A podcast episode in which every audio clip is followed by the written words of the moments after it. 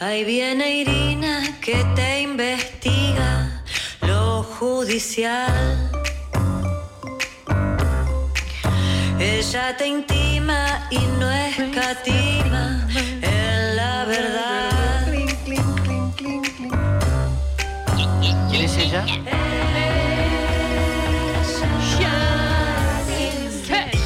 Irina Hauser, Irina Hauser, Irina Hauser. Muy buenos días, Irina Hauser. ¿Cómo está? Muy buenos días. Bien, con- eh, ¿qué nos cuenta? bueno, traigo un tema Sí. eh, que seguramente alguna vez escucharon eh, hablar o comentar, Mm. eh, que tiene que ver con la presencia de un mineral, una sustancia que se llama asbesto. Sí, eh, y que sobre todo ha sido detectada en Sí. formaciones viejas de subtes Sí. y en algunos talleres. Mm. En los últimos días nos enteramos que las chimeneas de dos talleres de, eh, del subte de Buenos Aires, Ah. eh, donde se detectó la presencia de asbesto, dan a dos escuelas. Dan Buah. A una primaria, que es la Organización de Estados Americanos, así se llama la institución, sí, y la otra es el jardín El Tranvía. Las, bueno, ambos establecimientos fueron informados sobre lo que está ocurriendo en este lugar sí. eh, por, eh, por el gremio de los trabajadores del subte, Sí, eh, que vienen siguiendo este tema puntillosamente desde hace mucho tiempo y sobre todo desde que hicieron una denuncia en el año 2018 cuando, eh, cuando advirtieron la presencia de este eh, de esta sustancia y, y empezaron a estudiar eh, cuán nociva es. Mm. Bueno, advirtieron esto al- a la institución y además algunos padres y madres em- notaron que hay chicos que están con síntomas. Oh. Es un, son dos establecimientos donde van 400 chicos en total y hay muchos que están faltando a la escuela.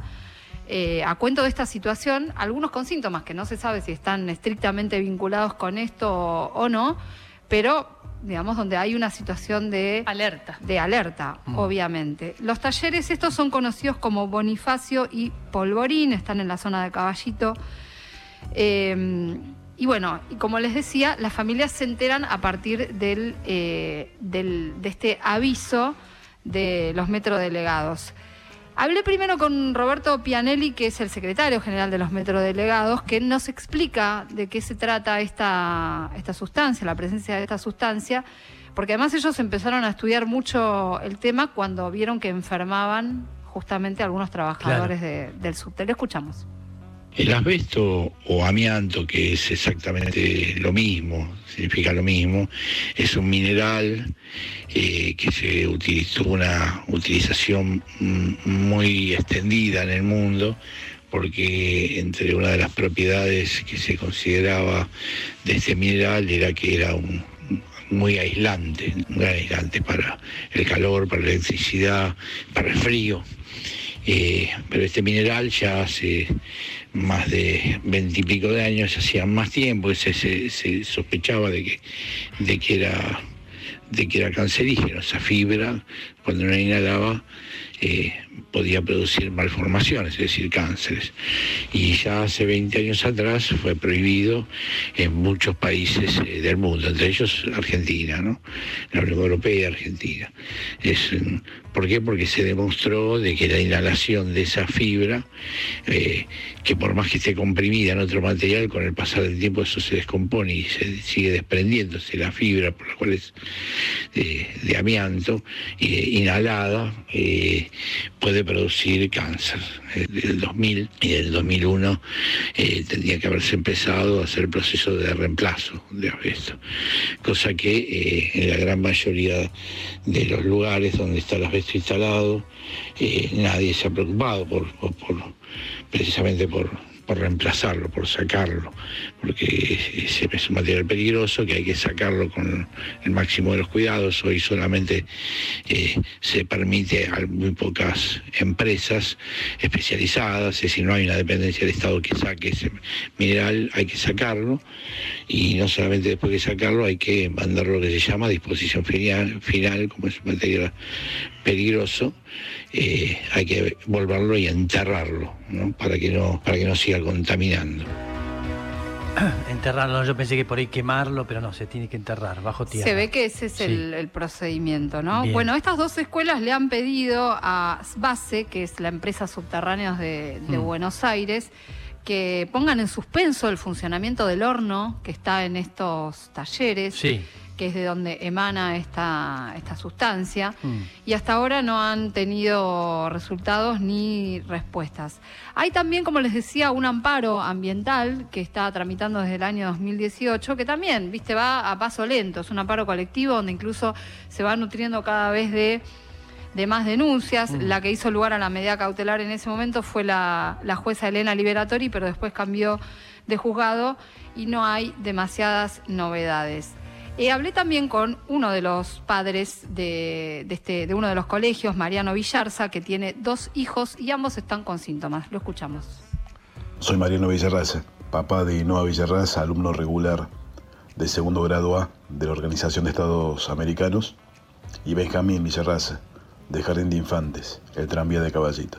Les cuento, el día lunes el establecimiento emite una alerta sobre posible presencia de asbesto proveniente del taller del Polvorín, cuyas chimeneas eh, del depósito conectan con el patio de, la escuela y el jardín. Aparentemente hace años no, no hay controles y quien debió y, y debe encargarse de esto hizo caso omiso. Hay muchos nenes entre, entre los que están los míos. Recién yo acabo de llegar a casa, no sé si lo escucharon toser. Está hace, hace una semana. Esto es recurrente cada vez que asiste al colegio. Eh, con inconvenientes respiratorios hay muchos nenes, ¿sí? con estudios comprobables eh, y, bueno, reiteradas faltas debido, debido, debido a estas recaídas. En este momento no, no están asistiendo, elevamos en nuestro caso un comunicado detallando el porqué de las inasistencias. No se ha presentado absolutamente nadie a dar la cara. Y bueno, le pido a, a quien corresponda que arbitre los medios necesarios para una pronta solución o al menos, o al menos que demuestre que, que la salud del ciudadano común le importa.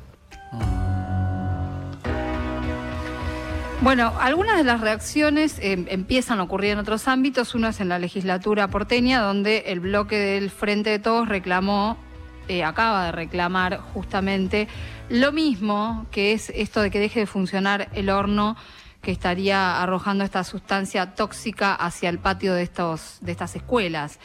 Eh, y que se hagan los estudios eh, que están pendientes, ¿no? Eh, Roberto Pianelli nos contó además la experiencia dentro del subte, el impacto que ha tenido, lo que ellos han, han conocido y las muertes que han, que han vivido de cerca.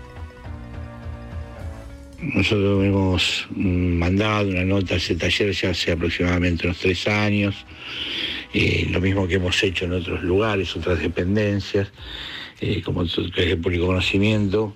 eh, nosotros hemos detectado la presencia de asbesto y la contaminación con asbesto en los trenes, en las instalaciones eléctricas en el subte y desde hace ya casi cuatro años nos hemos emprendido una dura pelea por eh, sacar el asbesto del subte, es decir, exigir al gobierno de la ciudad, a ESBASE, que es la empresa dueña del subterráneo, a través de la concesionaria, que en su momento fue Metrovías y hoy es EMOVA, la exigencia de eh, sacar el asbesto del subte eh, para que obviamente eh, nos- nosotros hemos estado puestos más de veintipico de años eh, para que los, los los jóvenes, la gente que, que- que vuelva, que ingrese y trabaje en el subte, eh, no padezca esta contaminación. Es una tragedia que, que hemos, nos ha tocado pasar, en la cual ya te llevamos con tres compañeros fallecidos y tenemos más de 50 compañeros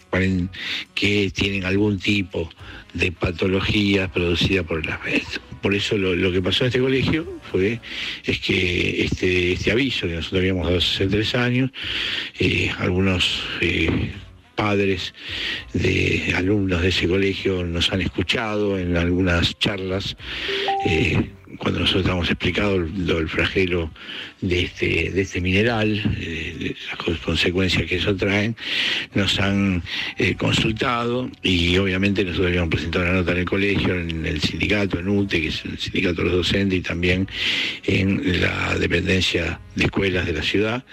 Eh, y bueno, a, raíz de eso hubo preocupación de la comunidad educativa, una preocupación natural y sana de toda la comunidad educativa. Bien. Esto, esto, es viejísimo ya, eh, que encuentran eh, asbesto ahí, ya lo denunciaron hace muchos años. ¿eh? La denuncia es de 2018. los trabajadores del subte saben de esto hace mucho tiempo. vienen haciendo sus propios relevamientos y tienen casi nula respuesta de, los responsables y, del gobierno de la ciudad de Buenos Aires. todo arrancó porque habían comprado unos, nuevos coches este, que tenían asbesto, no sé si era de China o de no sé dónde. Creo que. ¿Eh? De España, no me acuerdo. Los viejos eran de España. Sí. en general los más viejos son los que tienen. Ahí va. Son los que tienen. Pero lo que, lo que se detectó, evidentemente, es que también esto e, emana de los talleres, ¿no? Es, o sea, ¿dónde están las formaciones viejas? Además. Eh, ahí arrumbadas, ¿no? O sea, algo sacaron, eh, eh, retiraron el asbesto en algunos algunos coches desde ese momento, digo, del 2018. Sí, sí algo, algo, cambió, pero no todo. No, claro. y, fíjate vos que, mm, bueno, los, se reúnen los padres con la gente del gremio, pero no va nadie el gobierno de la Ciudad de Buenos Aires, ¿no? Claro.